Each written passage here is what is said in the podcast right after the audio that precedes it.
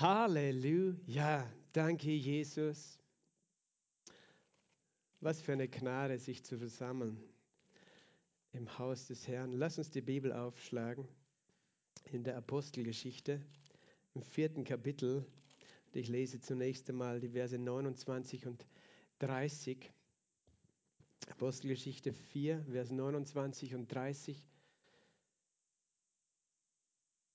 Und nun, Herr, sieh an ihre Drohungen und gib deinen Knechten dein Wort mit aller Freimütigkeit zu reden, indem du deine Hand ausstreckst zur Heilung und das Zeichen und Wunder geschehen durch den Namen deines heiligen Knechtes Jesus. Amen.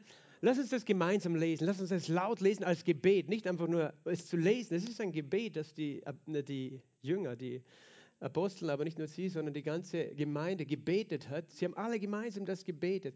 Lass uns das sagen. Und nun, Herr, sieh an ihre Drohungen und gib deinen Knechten dein Wort mit aller Freimütigkeit zu reden, indem du deine Hand ausstreckst zur Heilung und das Zeichen und Wunder geschehen durch den Namen deines heiligen Knechtes Jesus. Amen. Halleluja. Glaubt ihr das, was wir gebetet haben? Wir haben jetzt Amen gesagt, das bedeutet, ich glaube es. Amen, so soll es sein. Amen. Wir haben was gebetet, dass Gott seine Hand ausstreckt, dass er seinen Knechten Freimütigkeit gibt zu reden.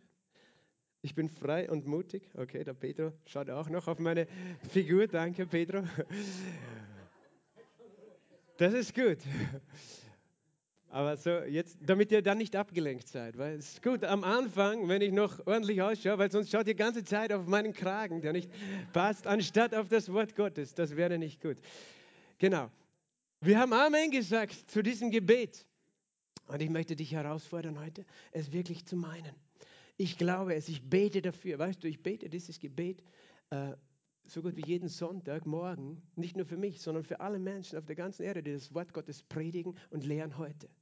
Egal ob in Gemeinde oder auf der Straße, ob im Kinderdienst, ob äh, in einem Hauskreis, egal wo auf der Erde das Wort Gottes gepredigt wird, dass jeder Mann, jede Frau, ob Kreis oder Kind, der das predigt, das Evangelium, dass Gott seine Hand ausstreckt, das bedeutet, dass die Kraft des Heiligen Geistes wirkt und dass Heilungen und Wunder und Zeichen geschehen durch den Namen Jesus. Das ist Gottes Wille, das ist Gottes Wort. Und er hat sich nicht geändert, auch wenn Menschen sich manchmal geändert haben in ihren Ideologien und Meinungen und Traditionen. Gott ändert sich nicht. Er möchte dasselbe tun. Heute Amen. Das glaube ich und darüber möchte ich lesen und darüber möchte ich predigen heute. Und äh, wir beginnen diesen ganzen Absatz zu lesen, nochmal diesen ganzen Zusammenhang, diese ganze Geschichte, äh, die da sich abgespielt hat. Und ich lese ab Vers 23 nochmal bis jetzt zu Vers 31 aus demselben Kapitel. Als sie aber entlassen waren, kamen sie zu den ihren und verkündeten alles, was die hohen Priester und die Ältesten zu ihnen gesagt hatten. Sie aber, als sie es hörten, erhoben einmütig ihre Stimme zu Gott und sprachen, Herrscher du, der du den Himmel und die Erde und das Meer gemacht hast und alles, was in ihnen ist der du durch den Heiligen Geist, durch den Mund unseres Vaters, deines Knechtes David gesagt hast. Warum toben die Nationen und sannen eitles die Völker? Die Könige der Erde standen auf und die Fürsten versammelten sich gegen den Herrn und seinen Gesalbten. Denn in dieser Stadt versammelten sich in Wahrheit gegen deinen heiligen Knecht Jesus, den du gesalbt hast, sowohl Herodes als auch Pontius Pilatus mit den Nationen und Völkern Israels, alles zu tun, was deine Hand und dein Ratschluss vorherbestimmt hat, dass es geschehen sollte. Und nun, Herr, sieh an ihre Drohungen und gib deinen Knechten dein Wort mit aller Freimütigkeit zu reden, indem du deine Hand ausstreckst zur Heilung und das Zeichen und Wunder geschehen durch den Namen deines heiligen Knechtes Jesus. Und als sie gebetet hatten, bewegte sich die Stätte, wo sie versammelt waren. Und sie wurden alle mit dem Heiligen Geist erfüllt und redeten das Wort Gottes mit Freimütigkeit. Amen. Vater, wir preisen dich und wir danken dir für dieses Wort. Wir danken dir, Herr, dass du dieses Wort geschrieben hast für uns, damit wir es hören, damit wir es lesen, damit wir es glauben und es erleben, Herr. Wir beten, dass du durch den Geist Gottes heute zu uns redest, Herr, dass du Glauben baust in unseren Herzen und dass du diesen Glauben freisetzt, Herr. Herr, dass du stärkst durch dein Wort, Herr. In Zeiten wie diesen, Herr, dass du aufrichtest deinen Leib, die Gemeinde, durch die Kraft des Heiligen Geistes. Und dass du mir Ausdruckskraft gibst, gibst zu reden und uns Kraft gibst und Konzentration zu hören und zu empfangen. Im Namen Jesu Christi. Amen. Amen. Ja, das ist ein mächtiges Gebet, das hier gebetet worden ist. Ein Gebet der Jünger der Urgemeinde. Ein Gebet äh, derer, die angefangen hatten, das zu tun, was Jesus gesagt hat zu tun, nämlich das Evangelium von Jesus Christus zu predigen. Jesus hatte gesagt, predigt das Evangelium, die frohe Botschaft, die gute Nachricht der ganzen Schöpfung. Das ist der Auftrag an die Christen. Manche denken, ja, das ist nur für die christliche Welt, aber lasst uns alle in Ruhe, hört auf zu missionieren. Jesus gab uns den Auftrag. Das ist ja auch keine schlechte Nachricht, das ist eine gute Nachricht, die wir verkündigen. Es ist eine Nachricht voll Hoffnung und voll Leben und niemand wird uns den Mund verbieten. Und die Apostel hatten empfangen diesen Auftrag und auch diese Kraft des Heiligen Geistes, um hinzugehen. Und es war gerade gewesen, ein Kapitel vorher, dass Petrus und Johannes im Tempel waren und sie hatten einen Mann in dem Namen von Jesus Christus geheilt geheilt, der 38 Jahre gelähmt war, der dort ein Bettler war. Und er konnte dann gehen und er konnte stehen und umhergehen. Und das gefiel der Oberschicht nicht, das gefiel der Elite nicht. Die fühlten sich bedroht in ihrer Existenz. Die, die, der Sanhedrin, die Hohepriester, äh, die hatten ja, die verdienten ja gutes Geld dort mit dem ganzen Tempeldienst wo die Menschen jeden Tag kamen und ihre Opfer brachten und viel Geld ausgeben müssten dafür, dass sie ein Sündopfer kaufen konnten oder solche Dinge und dass die Priester für sie beten würden. Ja, das war ein großes Business damals äh, in diesem Tempel und äh, zugleich haben die zusammengearbeitet mit den Römern die, die haben einfach geschaut, dass sie sich da gut arrangieren. Aber da kamen diese Jünger von Jesus und die erzählten einfach, jeder, der glaubt, empfängt ewiges Leben. Jeder, der glaubt, empfängt Vergebung der Sünden. Du musst nichts bezahlen mit Geld oder mit irgendetwas, sondern Jesus hat bezahlt mit seinem Blut dort am Kreuz. Und in seinem Namen, durch den Glauben an seinen Namen, empfangen Menschen Heilungen, Zeichen und Wunder durch die Kraft des Heiligen Geistes.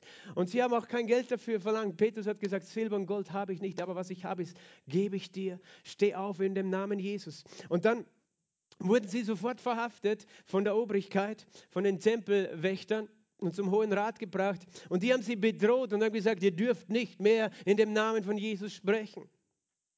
Und wollten sie einschüchtern und unter Druck setzen. Später haben sie sie sogar verhaftet. Ähm, aber äh, was ist geschehen? Stattdessen, dass sie sich einschüchtern haben lassen, sie waren sozusagen unter Druck gesetzt worden und in Bedrängnis geraten. Als sie entlassen waren, haben wir gelesen, kamen sie zu den Iren. Und das müsst ihr aufpassen, nicht zu den Irren. manche in der Welt würden wahrscheinlich sagen, wenn du daher gehst, da sind die Irren, weißt du? Geh doch nicht zu den Iren. Aber das waren nicht die Irren, Halleluja, das waren die Iren. Auch nicht die aus Irland, weißt du, sondern die Iren. Ich weiß, klingt ein bisschen komisch. Kamen sie zu den Iren äh, und verkündeten alles, was geschehen war. Sie kamen zu den Iren. Wer waren die Iren? Wer war das übrigens, die da entlassen wurden? Waren Petrus und Johannes. Die zwei Apostel, die eben dieses Wunder erlebt hatten im Namen Jesu Christi. Und sie, sie, was taten sie, als sie bedrängt und eingeschüchtert worden waren? Sie gingen wohin? Zu den Iren.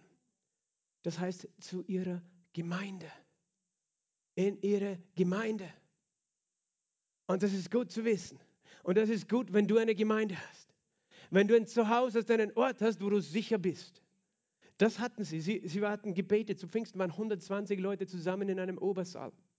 Und das waren, waren ihre Brüder und ihre Schwester, geistlich gesehen. Das waren alles Leute, die denselben Glauben geteilt haben an Jesus. Das waren Menschen, die Jesus nachfolgen wollten und deswegen die Liebe Gottes und den Glauben an Jesus in den Mittelpunkt ihres Lebens gestellt haben. Und das war der Ort, wo sie hingegangen sind. Wo gehst du hin? wenn du unter Bedrängnis kommst. Ich sage dir, du brauchst ein paar Irre in deinem Leben. Nicht Irre, sondern Menschen, die du als die Deinen erkennst. Als die Deinen. Und ich sage dir noch ein Geheimnis. Manche, weißt du, es gibt Christen, die haben keine Ortsgemeinde. Ich meine, heutzutage sagen sie das, die habe ich im Internet. Meine Gemeinde ist im Internet. Das sind so viele Prediger und Predigten. Äh, da habe ich immer Gemeinschaft mit jemandem. Irgendwer spricht immer zu mir in YouTube. Das sind nicht die ihren, weißt du. Das sind nicht deine Gemeinde, die dich kennen, die bei dir sind, die mit dir zusammen sind. Damals, zu der Zeit, als hier das geschehen war, waren mindestens 3120 schon Teil der Gemeinde gewesen. 3000 hatten sich ja zu Pfingsten bekehrt, 120 waren vorher. Also es war eine große Gemeinde. Aber diese große Gemeinde war untergliedert in verschiedene kleinere Gruppen, Hausgruppen, äh, weil, weil eben du kannst nicht 3000 Leute so leicht versammeln aus dem Tempel, das haben sie wohl gemacht. Aber dann sind an demselben Tag noch 5000 gläubig geworden heißt es in der Bibel. Das heißt, es waren schon 8120 mindestens Gläubige. Ein bisschen mehr als hier. Verstehst du? Aber Petrus und Johannes kamen nicht zu den...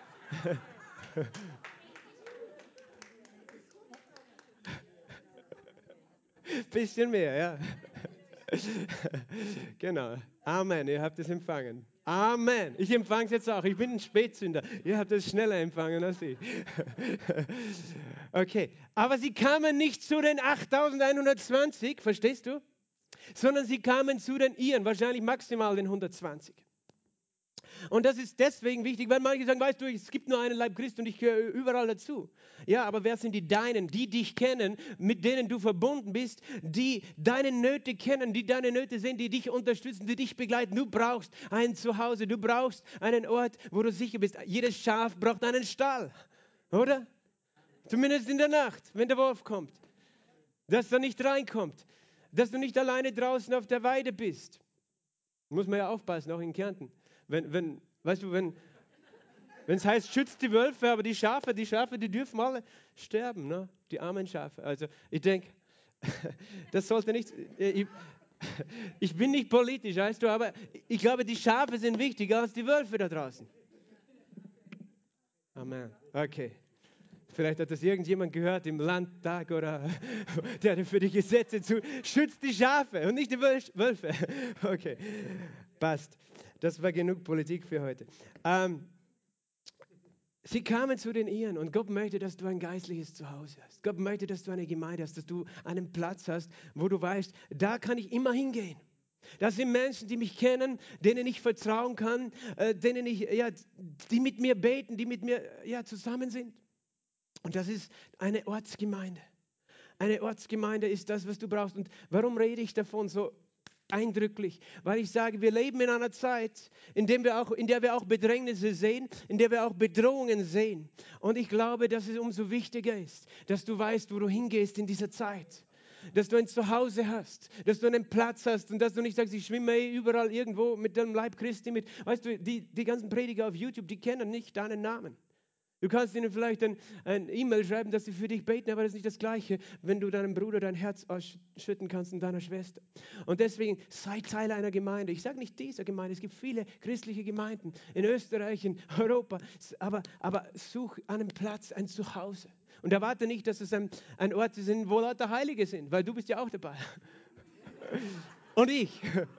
weil, weil, weil manche Leute sagen, ich gehe geh nicht in die Gemeinde, weil, weil, es gibt keine perfekte Gemeinde. Überall, wo ich hingehe, das ist nicht perfekt. Ja, ist ja klar. Wenn, sobald du da bist, ist es nicht mehr perfekt. Na, weil niemand von uns perfekt ist. Und manche Leute sagen, ich gehe nicht in die Gemeinde, weil das sind Leute, die, die vielleicht irgendwie mich ärgern.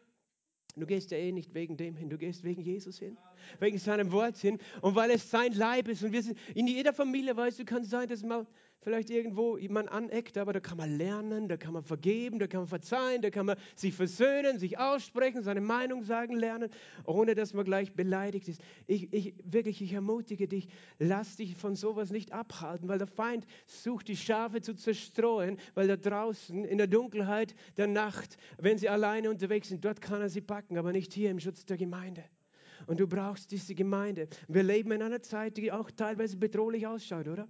Hier, hier, hier ist eine Geschichte sozusagen, äh, sie nehmen sogar Bezug auf das, was natürlich vorher noch geschehen war, nämlich dass Jesus in Jerusalem verhaftet worden war nachdem er verraten war und dass er eben brutalst eben verhört und gekreuzigt worden war, dass, äh, dass sozusagen ein Angriff gestartet hatte gegen die Gemeinde, aber es ist ja dann später noch viel mehr geworden, äh, was gegen die Gemeinde gekommen ist.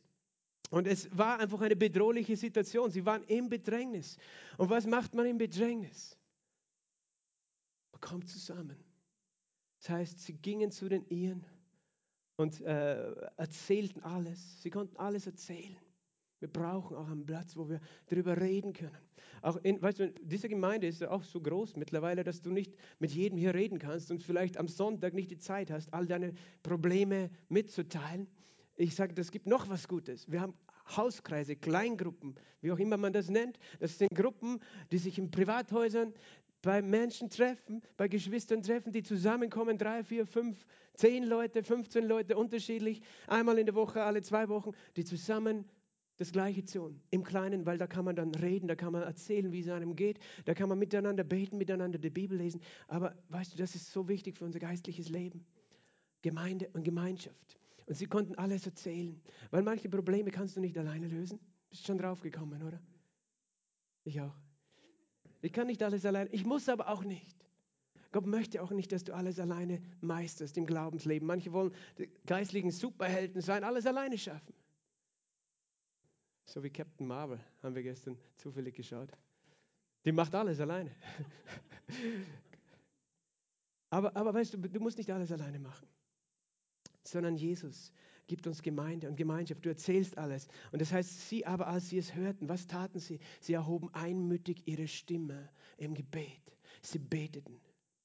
Sie beteten das Gebet der Gemeinde, sie beteten einmütig. Das heißt, sie hatten den gleichen Glauben, das gleiche Ziel ihres Gebetes, die gleiche, ja, das gleiche Not empfanden sie. Sie teilten ihre Not, siehst du, ihre Not wurde zur Not aller. Aber sie, sie brachten das gemeinsam zu Gott und dann sprachen sie ein gemeinsames Gebet. Ich glaube, Gebet ist so eine schöne Sache. Halleluja. Ich weiß nicht, ob du das mitbekommen hast, aber es gibt ja manche Menschen, die sind jetzt schon seit zwei Wochen, harren die aus in Kiew in, in U-Bahn-Stationen und müssen dort aus an fürchterliche Zustände. Aber das sind Gläubige, das sind Christen auch dort.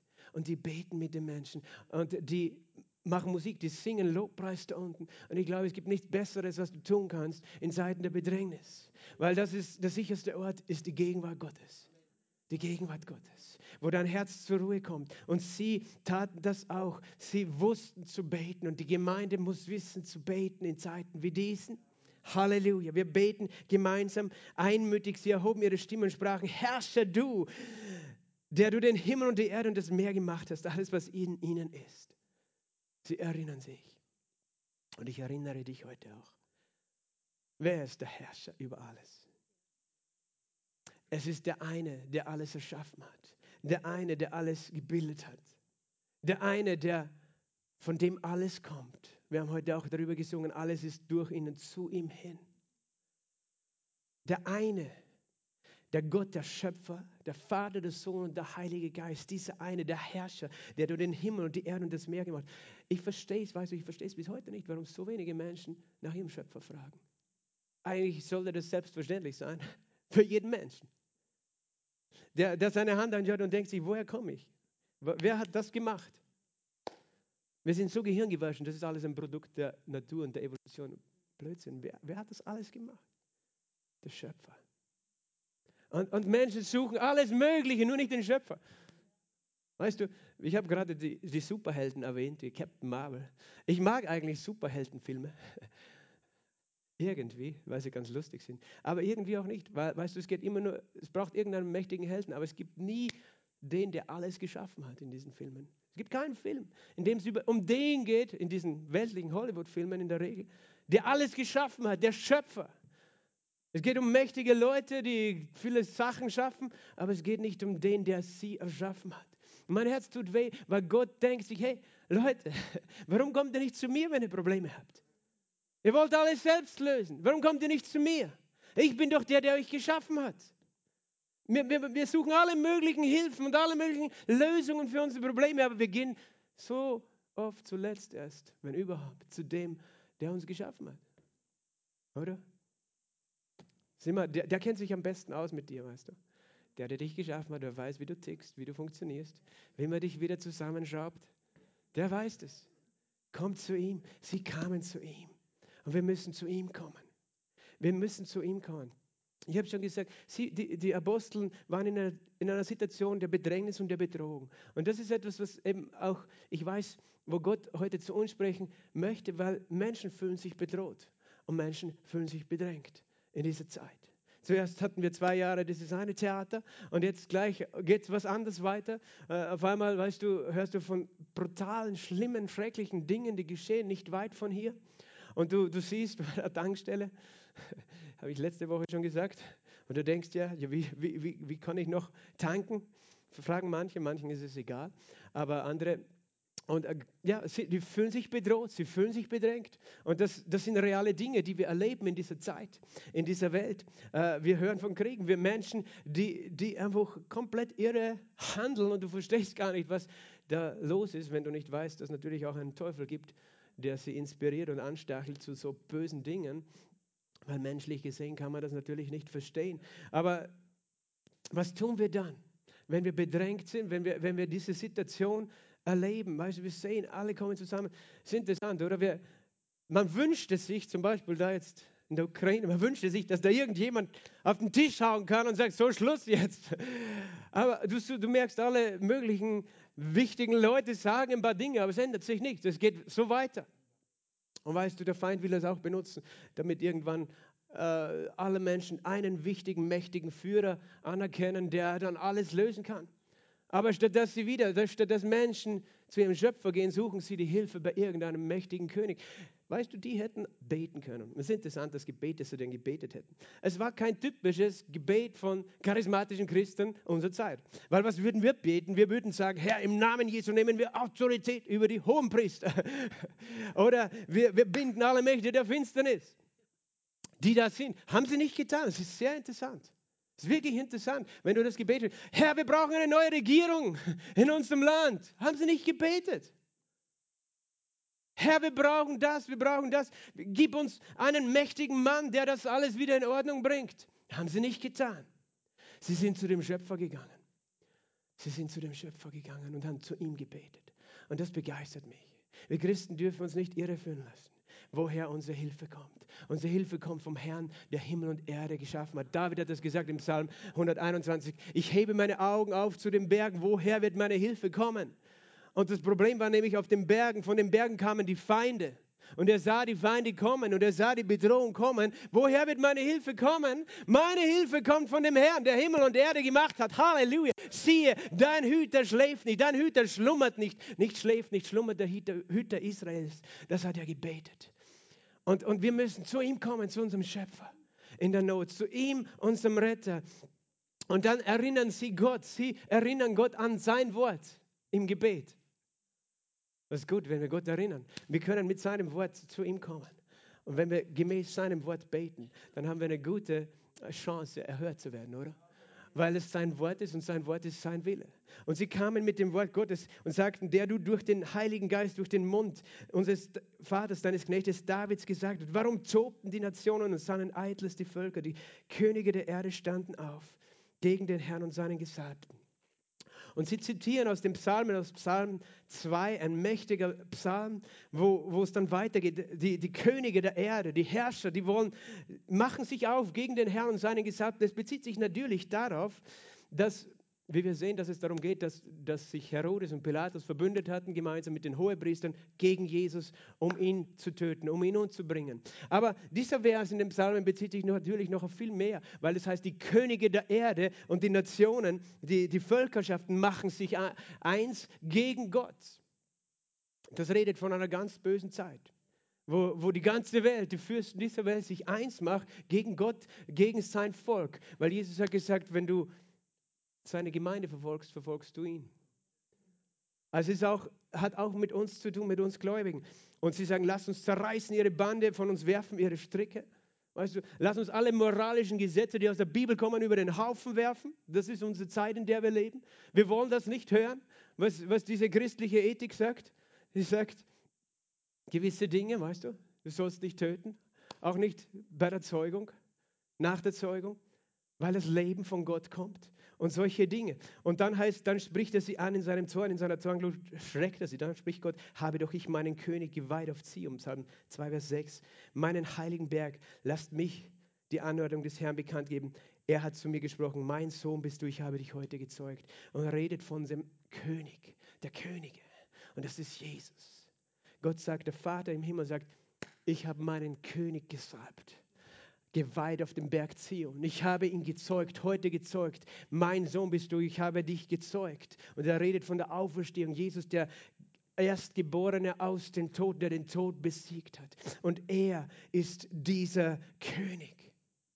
Jesus ist dieser einzige König, der das Recht hat und die Macht und die Liebe auf dieser Erde zu regieren. Er ist der König der Könige und er ist der Herr, der Herr. Mein Sohn bist du, sagt der Vater, fordere von mir und ich will dir die Nationen zum Erbteil geben, zum deinem Besitz, die Enden der Erde.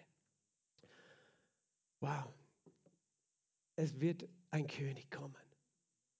Und sein Name ist Jesus. Er ist der König der Könige und ihm gehört diese Erde.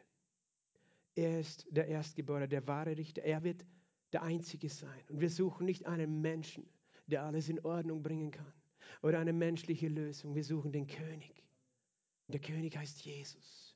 Er ist der Einzige, der den Tod besiegt hat. Und das bezieht sich auch darauf, wir Menschen sind geschaffen, Könige zu sein. Als Gott Adam und Eva geschaffen hat, hat er gesagt, Adam und Eva, sie sollen herrschen der Mensch, den ich schaffe, soll herrschen auf dieser Erde, über alles auf dieser Erde. Und das Wort herrschen, das bedeutet, dass er wie ein König regieren soll. Gott hat Adam und Eva geschaffen, er gab ihnen sozusagen eine Krone und ein Zepter. Das heißt im Psalm 8, glaube ich, was ist der Mensch, dass du an ihn denkst, das Menschenkind, dass du dich äh, seiner annimmst. Und in Vers 5 und 6, du hast ihn wenig geringer gemacht als die Engel. Mit Herrlichkeit und Pracht hast du ihn gekrönt gekrönt mit Herrlichkeit. Der Mensch war geschaffen, umkleidet mit dem Licht Gottes, mit der Herrlichkeit Gottes, gekrönt heißt umgeben mit, mit einem Kranz, auch wie dieser heiligen Schein über dem Kopf. Das bedeutet es. Und eine Krone tatsächlich, die, wir, die die Könige tragen, die geht eigentlich darauf zurück, dass ursprünglich der Mensch einen Lichtkranz hatte, nämlich Adam, eine Herrlichkeit auf ihm war, weil er ein König war. Es gibt ja auch Bilder von Heiligen, die einen Heiligenschein um sich tragen. Das war nicht, weil Leute halluziniert haben, das war eine reale Sache, dass manche Menschen das sehen können, die Herrlichkeit Gottes auf den Heiligen. Und Adam und Eva waren so geschaffen. Wir sind geschaffen, Könige zu sein, zu herrschen auf dieser Erde. Und die Krone repräsentiert die ursprüngliche Herrlichkeit, die der Mensch haben sollte auf dieser Erde. Aber der Mensch, was tat er mit seiner Herrschaft? Er sündigte, er hörte nicht auf seinen Vater, auf seinen Schöpfer, sondern er äh, wandte sich ab von ihm und gab die Herrschaft dem Teufel. Also, also wie, wie hat Adam die Herrschaft dem Teufel übergeben? Ganz einfach. Eva und Adam, sie standen vor dem Baum. Der Teufel in der Gestalt der Schlange hat gesagt, ihr werdet nicht äh, sterben, wenn ihr davon esst, sondern ihr werdet sein wie Gott. Und er hat sie angelogen. Und weißt du, was sie getan hat? Sie haben auf sein Wort gehört. Sie haben sich seinem Wort unterordnet und dadurch hat er ihnen die Herrschaft weggenommen. Weil der, auf den du hörst, wird dein Herrscher.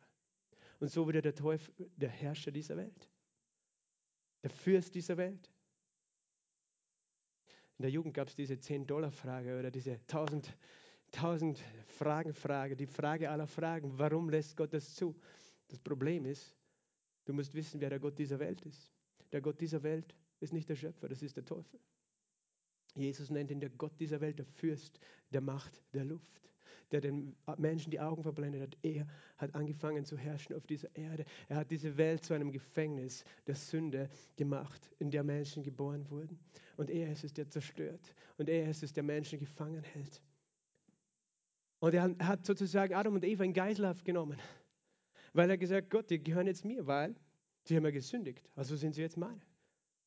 Du kannst nicht in einem, eine, einfach die Herrschaft zurückgehen, sondern du hast dir selber gesagt, der Lohn der Sünde ist der Tod. Also ich gebe dir nicht mehr her. Und deswegen musste Gott einen Weg machen, uns Menschen allgemein aus der Herrschaft Satans zu befreien. Es ist so wie bei einer Geiselhaft, wie bei einem Geiselnehmer, äh, einem Bankräuber, oder? Der in die Bank geht, der nimmt ein paar Geiseln und da kann die Polizei nicht einfach reinspazieren, um, um, um den da rauszuholen, weil was würde der Bankräuber tun? Er schießt die Geisel. Und weißt du, das ist der Grund, warum Jesus, äh, Gott nicht einfach den Menschen aus der Macht Satans so retten konnte, sondern er ging hin und, und hat einen Deal gemacht, sozusagen. Er hat gesagt, ich gebe mein Leben, damit sie freikommen. Er ist reingegangen Gott ist Mensch geworden, in diese Welt gekommen, gesagt, okay, Teufel, du kannst mich haben. Der Teufel hat sich gefreut, jetzt habe ich ihn auch noch. Was er nicht wusste, ist, dass Jesus aus den Toten aufstehen konnte. Halleluja! Und er hat ihn besiegt. Er hat ihm die Krone geklaut. Weißt du, der Teufel hatte die Krone von Adam gestohlen und das Zepter, aber Jesus ging. Dort am Kreuz dachte der Teufel, jetzt habe ich ihn, jetzt bin ich der Sieger über Gott. Aber Jesus, weißt du, war ohne Sünde und er gab sein Leben für mein Leben. Und er stand aus auf den Toten. Und das heißt, als er auferstanden ist, entwaffnete er die Gewalten und Mächte. Er hat sie völlig entwaffnet und öffentlich zur Schau gestellt. Er hat die Krone gestohlen von Adam. Gestohlen hat eigentlich nicht, weil Adam hat, äh, von, von Satan, Satan hat es ja gestohlen. Und er hat sie zurückgenommen. Und diese Herrschaft, die, die eben Adam und Eva verloren hat, die hat Jesus zurückerlangt. Und er ist auferstanden. Der Teufel wollte ihm noch nachlaufen, aber Jesus stand aus dem Toten auf. Halleluja. Halleluja. Und er sagt, jeder, der an mich glaubt, wird gerettet. Er ist auferstanden und dann hat er zu seinen Jüngern Folgendes gesagt in Matthäus 28 und Vers 18. Er hat gesagt, mir ist gegeben alle Macht im Himmel und auf der Erde. Adam hatte als erster König dieser Erde die Macht auf dieser Erde.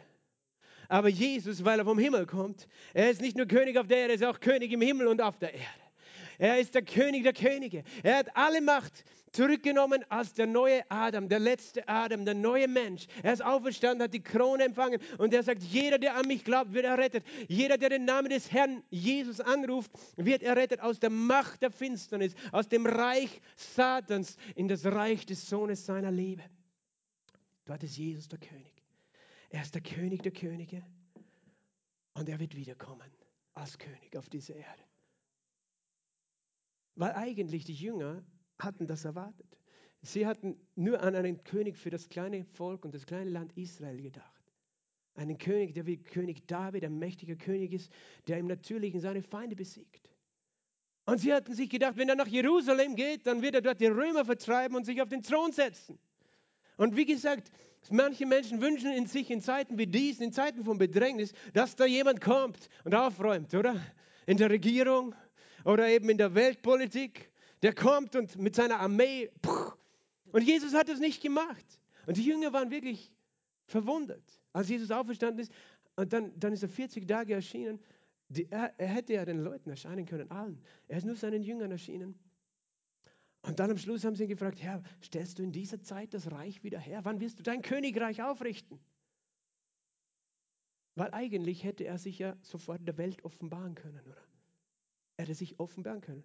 Er hat gesagt, Leute, ihr habt mich getötet, aber ich bin tatsächlich der Sohn Gottes und ich lebe wieder. Und ich habe jetzt die Herrschaft wieder und jetzt werde ich der König sein in Jerusalem. Er hätte über Jerusalem schweben können, oder?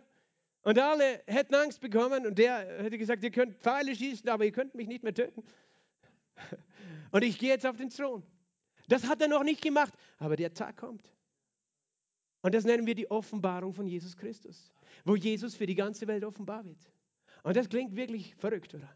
Es klingt wie in so einem Film, aber das ist kein Film, das ist die Realität. Er ist der König der Könige. Er ist der Herr der Herren. Jesus wird wiederkommen. Ich werde nicht viel über das heute sagen, aber ich möchte dich daran erinnern. Im Buch der Offenbarung, das Buch der Offenbarung redet über die Zeit, in der Jesus offenbar wird, wo er sich der Welt offenbart. Weil bis jetzt sehen wir ihn nicht. Wir sehen ihn durch Glauben mit unserem Herzen. Aber die ganze Welt wird ihn eines Tages sehen, wie der Blitz blitzt von Westen nach Osten, so wird der Menschensohn sein in seinem Kommen. Er wird kommen auf diese Erde und er wird regieren. Es heißt in Offenbarung Kapitel 19, Vers 11, und ich sah den Himmel geöffnet und siehe ein weißes Pferd. Halleluja. Und der darauf saß, heißt der Treue und Wahrhaftige. Der Treue und Wahrhaftige, er ist ein treuer König, der wahrhaftige König, der einzige König. Und er richtete und führt Krieg in Gerechtigkeit. Seine Augen aber sind eine Feuerflamme. Hab keine Angst vor seinen Augen. Die Bibel sagt, seine Augen sind eine Flamme der Liebe Gottes. Eine Flamme der Liebe Gottes. Eine Flamme der Liebe Gottes. Sein Feuer seiner Liebe. Und auf seinem Haupt sind viele Diademe, viele Kronen, Stirnreife. Und er trägt einen Namen geschrieben, den niemand kennt als nur er. Und er ist bekleidet mit einem in Blut getauchten Gewand. Und sein Name heißt das Wort Gottes. Das ist schon der dritte Name. Er heißt Treuer, er heißt Wahrhaftiger, er heißt das Wort Gottes. Und die Kriegsherren, die, die im Himmel sind, folgen ihm auf weißen Pferden. Das, tatsächlich, er kommt mit Herren, aber mit himmlischen Herren. Gegen die kein Panzer und keine Atombombe irgendwas ausrichten kann. Halleluja. Halleluja. Er ist mächtig und er ist gekommen, um Frieden zu bringen. Und die Kriegsherren folgen ihm auf weißen Pferden, bekleidet mit weißer, reiner Leinwand und aus, aus seinem Mund geht ein scharfes Schwert hervor, das ist das Wort Gottes, damit er mit ihm die Nationen schlage und er wird sie hüten mit eisernem Stab und er tritt die Kälte des Weines, des Grimmes, des Zornes Gottes, des Allmächtigen. Da schlucken manchmal manche, wenn sie das Wort Zorn Gottes hören. Aber also Gott ist zornig über Ungerechtigkeit. Ich glaube, du bist auch zornig, oder? Wenn du nach Ukraine schaust und dort siehst, dass Ungerechtigkeit geschieht, dass von unschuldigen Menschen die Häuser zerbombt werden, das macht uns zornig. Aber das ist kein böser Zorn, das ist ein heiliger Zorn. Das Problem ist nur, was wir mit dem Zorn machen. Manche Leute denken, das, das gibt uns das Recht, jetzt wütend zu sein und Böses zu tun, genauso. Und leider geschieht auf beiden Seiten Böses, weil Menschen wütend werden, weil Menschen zornig werden. Jesus ist der Einzige, der mit dem Zorn richtig umgeht und richtig umgehen kann. Aber, aber wundere dich nicht, dass Gott auch zornig ist über Ungerechtigkeit. Ich bin froh, sonst wäre er gleichgültig, sonst wäre es ihm egal. Aber das, dann heißt es weiter, und er trägt auf seinem Gewand und an seinen Hüften einen Namen geschrieben. König der Könige und Herr der Herren. Jesus ist der König der Könige und der Herr der Herren. Halleluja, König der Könige, Herr der Herren. Ich liebe diesen, diesen Namen von Jesus. Und jetzt kannst du überlegen, was bedeutet König der Könige und Herr der Herren? Redet er von den Königen dieser Welt?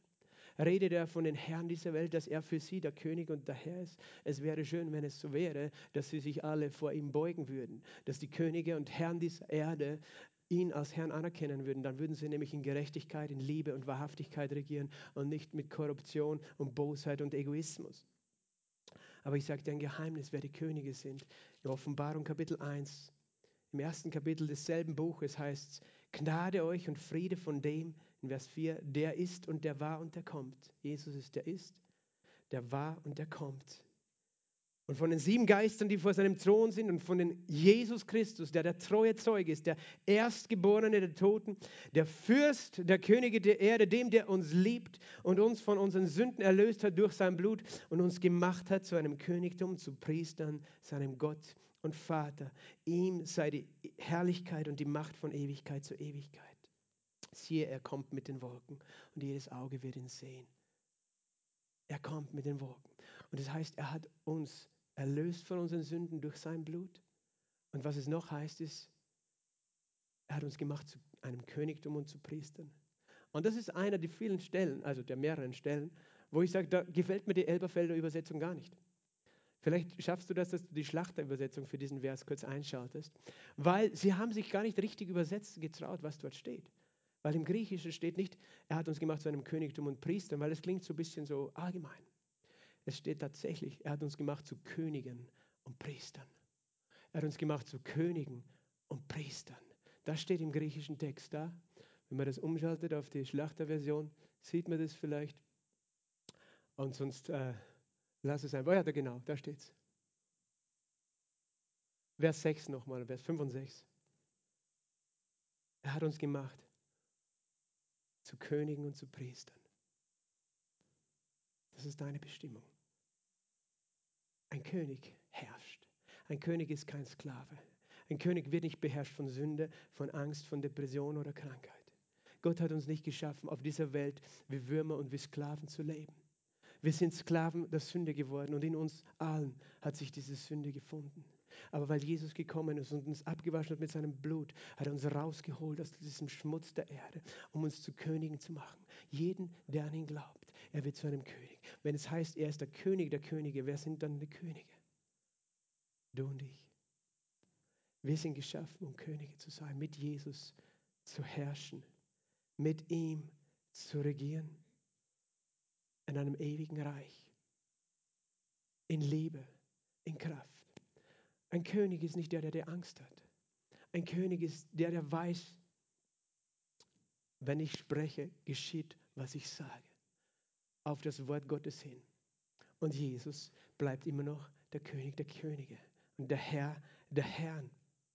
Wir sind das geworden. Wir sind das geworden. Und wenn wir jetzt zurückgehen zu unserer Geschichte, weißt du, ich habe schon gesagt, die, die, die Gläubigen, die erste Gemeinde, sie haben nicht versucht zu kämpfen gegen die Reiche dieser Welt mit Schwertern. Als Jesus vor Pilatus stand, hat Pilatus ihn gefragt, bist du ein König? Jesus hat gesagt, ich bin dazu geboren und dazu in die Welt gekommen, dass ich als König herrsche in Johannes Evangelium. Und dann hat er Folgendes gesagt in Vers 19, Vers, Kapitel 19, Vers 36, er hat gesagt, mein Reich, mein Königreich ist nicht von dieser Welt. Wenn mein Reich von dieser Welt gewesen wäre, so hätten meine Diener gekämpft. Keiner von den Jüngern hat ein Schwert gezogen, um Jesus zu befreien. Interessant. Aber nun ist mein Reich nicht von dieser Welt. Und das ist, was Gott zu uns sagt. Weißt, mein Reich ist größer als die Reiche dieser Welt. Mein Königreich überragt alles, was du kennst. Und das war für die, für die Jünger, es so, dass sie, sie wussten, dass tief in ihrem Herzen das Reich Gottes, es beginnt nämlich wo? In deinem Herzen. In deinem Herzen. Und wir haben gerade darüber geredet, dass der Tag kommen wird, wo Jesus als König der Könige auf diese Erde kommen wird. Er wird buchstäblich kommen. Ich zeige euch das auch noch schnell. Ihr müsst es sehen. Manche von euch wissen das, aber andere, glaube ich, haben das noch nie so bewusst gesehen im Buch Zacharia, Kapitel 14. Als Jesus, weißt du, nach 40 Tagen ist er in den Himmel gefahren. Er stand auf dem Ölberg und fuhr in den Himmel. Und die Engel haben gesagt, er wird genauso wiederkommen. Und im Buch Zacharia, Kapitel 14 heißt es äh, in Vers genau 4 oder Vers 3 vorher noch, Kapitel 14, Vers 3, dann wird der Herr ausziehen und gegen jene Nationen kämpfen, wie, wie er schon immer gekämpft hat am Tag der Schlacht. Es wird der Tag kommen, wo sich die Heere der Welt, die Nationen der Welt gegen Jerusalem versammeln, gegen Jesus. Und er wird ausziehen, gegen sie zu kämpfen. Und siehe, seine Füße werden an jenem Tag auf dem Ölberg stehen, der von Jerusalem im Osten liegt, und der Ölberg wird sich teilen. Und weiter unten heißt es in Vers äh, 9, und der Herr wird König sein über die ganze Erde.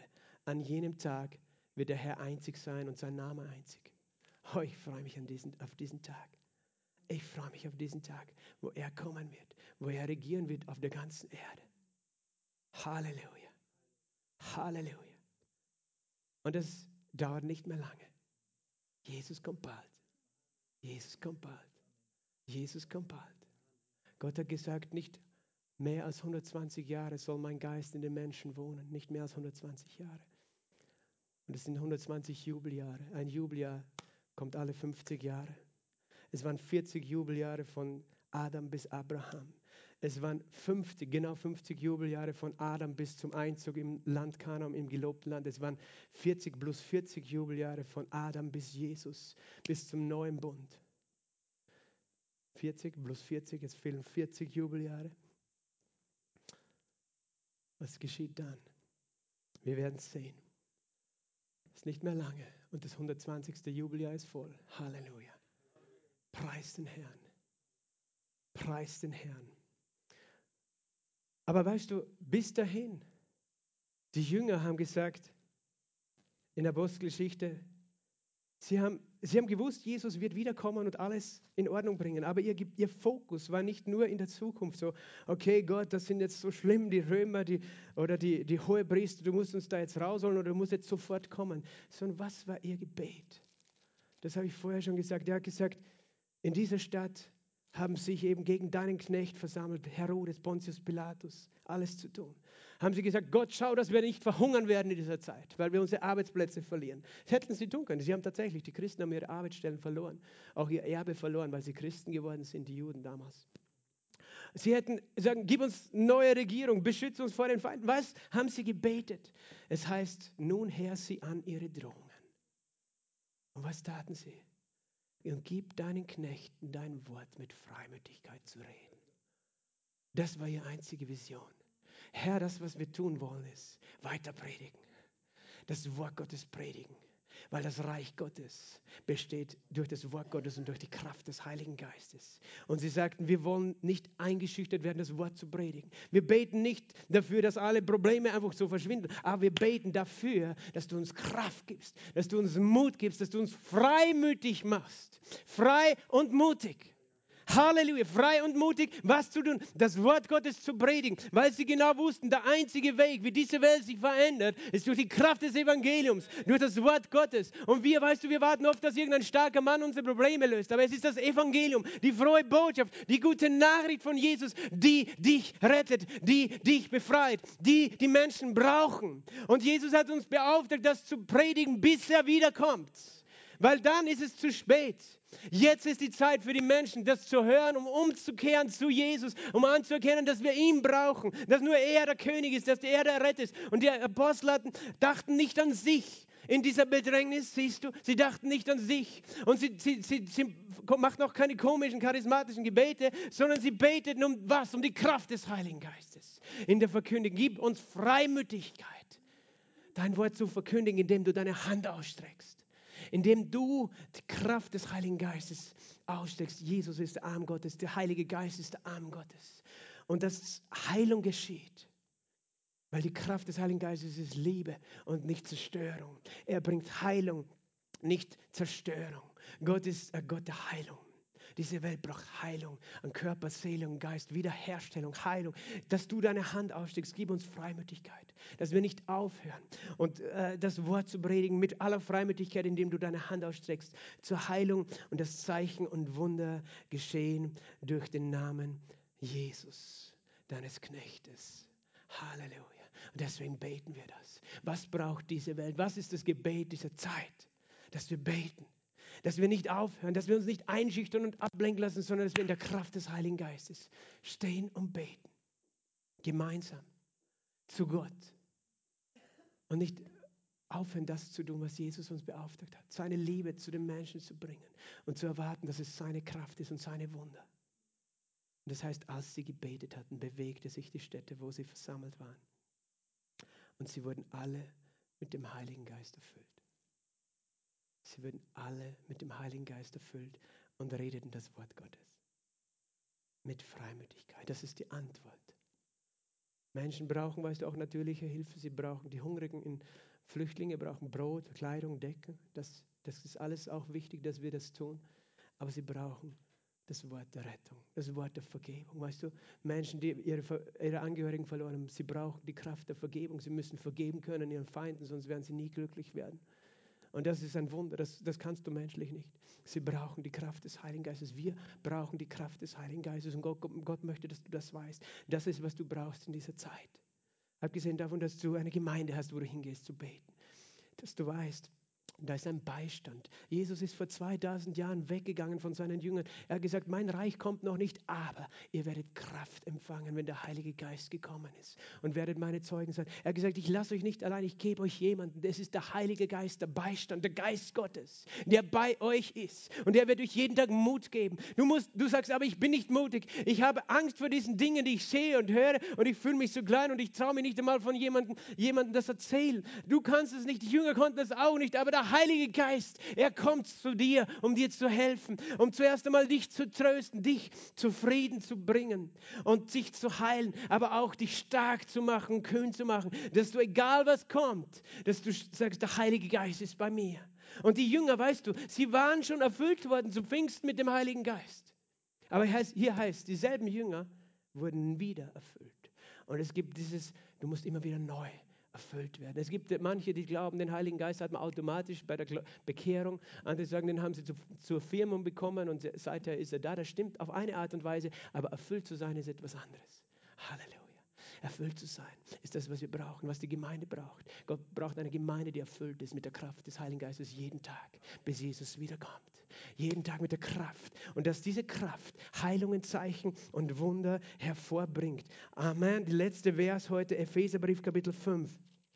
Seht, Vers 15, seht genau zu, wie ihr wandelt in dieser Zeit. Nicht als Unweise, sondern als Weise. Kauft die Zeit aus, denn die Tage sind böse. Nutze deine Zeit, nutze dein Leben und sei nicht töricht, sondern verstehe, was der Wille Gottes ist. Und wie kannst du es verstehen? Berausche dich nicht mit Wein. Besauf dich nicht, worin Ausschweifung ist, sondern werde voll des Heiligen Geistes. Und das immer wieder, sei erfüllt sein mit dem Heiligen Geist. Und das ist besser, Halleluja. Es ist besser, als betrunken zu sein mit Wein. Du vergisst dann auch deine Ängste und deine Sorgen, Halleluja. Weißt du, dann bist du so verrückt auf einmal wie ich da vorne. Haha, glory. Aber ich habe heute keinen Tropfen getrunken. Meine Frau kann es bezeugen. Aber es ist der Heilige Geist. Halleluja. Und ich schäme mich nicht für das Evangelium. Und ich schäme mich nicht für diese Botschaft. Denn der Heilige Geist gibt mir die Gnade und die Kraft. Aber er gibt sie uns an. Berausch dich nicht mit, Heiligen, mit, mit Wein, sondern werde voll Heiligen Geist. Halleluja. In dem, wie? Wie in dem, Halleluja. In dem ihr zueinander redet in Psalmen. Das sind Psalmen, Seitenspiel, Gitarrenspiel, Lobliedern und geistlichen Liedern und dem Herrn in eurem Herzen singt und spielt. Halleluja. Indem ihr Gott anbetet und lobt und preist, sollt ihr immer wieder erfüllt werden und in neuen Sprachen betet. Und Gott Danke sagt. Ich möchte das Lobpreisteam auf die Bühne bitten. Halleluja. Gott möchte uns erfüllen mit dem Heiligen Geist. Er möchte seine Gemeinde nicht nur hier, sondern auf der ganzen Erde erfüllen mit der Kraft seines Heiligen Geistes. Er möchte, dass du voller Mut bist. Wenn Menschen da draußen sind, hey, wie wirst du das machen mit all dieser Inflation? Und du wirst sagen, ich habe einen Gott, der mir hilft. Ich habe einen Gott, der bei mir ist. Willst du ihn kennenlernen? Halleluja. Verstehst du, du wirst ein Zeuge sein für diesen Jesus, der dich liebt. Und ich bete, lass uns gemeinsam aufstehen. Ich bete, dass wir alle diese Kraft immer neu empfangen und dass du sie heute empfangst. Aber zuerst möchte ich diese eine Frage stellen. Ist Jesus dein König? Das ist die Frage aller Fragen. Weil diese Entscheidung triffst du selbst. Die kann niemand für dich treffen, keine Kirche für dich treffen, kein Pfarrer, das kann ich nicht, das können deine Eltern nicht bei der Taufe für dich treffen. Diese Entscheidung musst du selbst treffen. Ist Jesus mein König? Jesus sagt, jeder, der den Namen des Herrn anruft, wenn du Jesus Christus bekennst als den Herrn, der auferstanden ist, dann wirst du gerettet werden, weil du dann anerkennst, Jesus, du bist Herr, nicht ich, nicht Menschen, nicht falsche Religionen. Du allein regiere als König in meinem Leben. Wenn du sagst, Herr, komm auf den Thron meines Herzens, da in meinem Herzen, da ist ein Platz, den habe ich selbst eingenommen, da habe ich mich wichtig gemacht oder den habe ich, weiß ich nicht, dem Alkohol, den Drogen oder irgendwelchen Dingen der Selbstsucht oder Perversion, was auch immer gegeben. Aber Gott Gott sagt, lass mich auf dem Thron deines Herzens sitzen als König. Verstehst du? Das ist eine einfache Sache, dass wir sagen, wir kehren um, sagen, Jesus, ich habe es nicht anders gewusst, aber jetzt weiß ich, dieser Platz gehört dir. Nur du kannst Leben und Frieden in meinem Leben hervorbringen.